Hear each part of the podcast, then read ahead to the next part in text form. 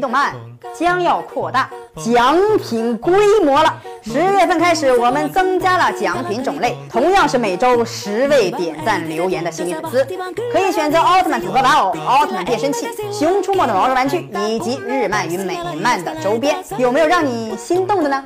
快快点赞留言转发吧！大家好，欢迎回到离动漫的大家庭。一想到奥特曼，大家都知道是日本的特摄剧。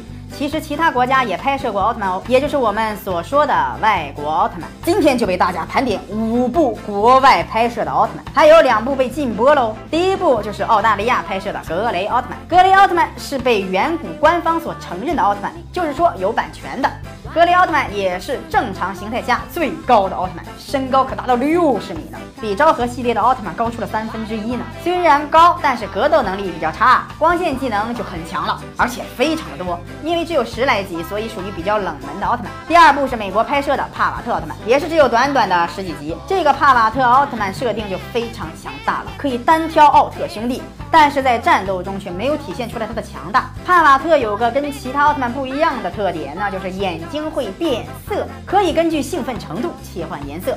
分别是红色和蓝色两种。第三部大家肯定就更加熟悉了，哈努曼和七个奥特曼。这个奇葩哈努曼可以说是奥特曼世界中的传奇呀，经常被模仿，未被超越。你问我谁模仿他？那当然是怪兽了。在我看来，没有一只怪兽比这个哈鲁曼还要难看的。而且哈鲁曼还惨无人道，指挥奥特兄弟群殴小怪兽，还直接分尸，可以说是奥特曼史上永远无法超越的败笔。虽然拍摄出来以后被远古给告了，但。是那个形象永远的留在了我们的记忆里，时不时会被恶心一下。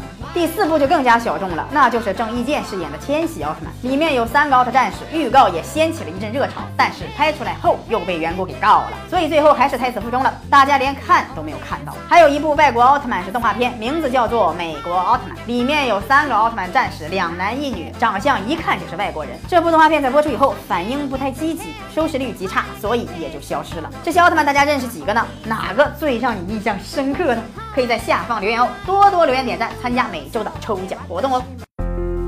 四十年沧海变桑田，看新疆李奶奶把戈壁滩变成良田。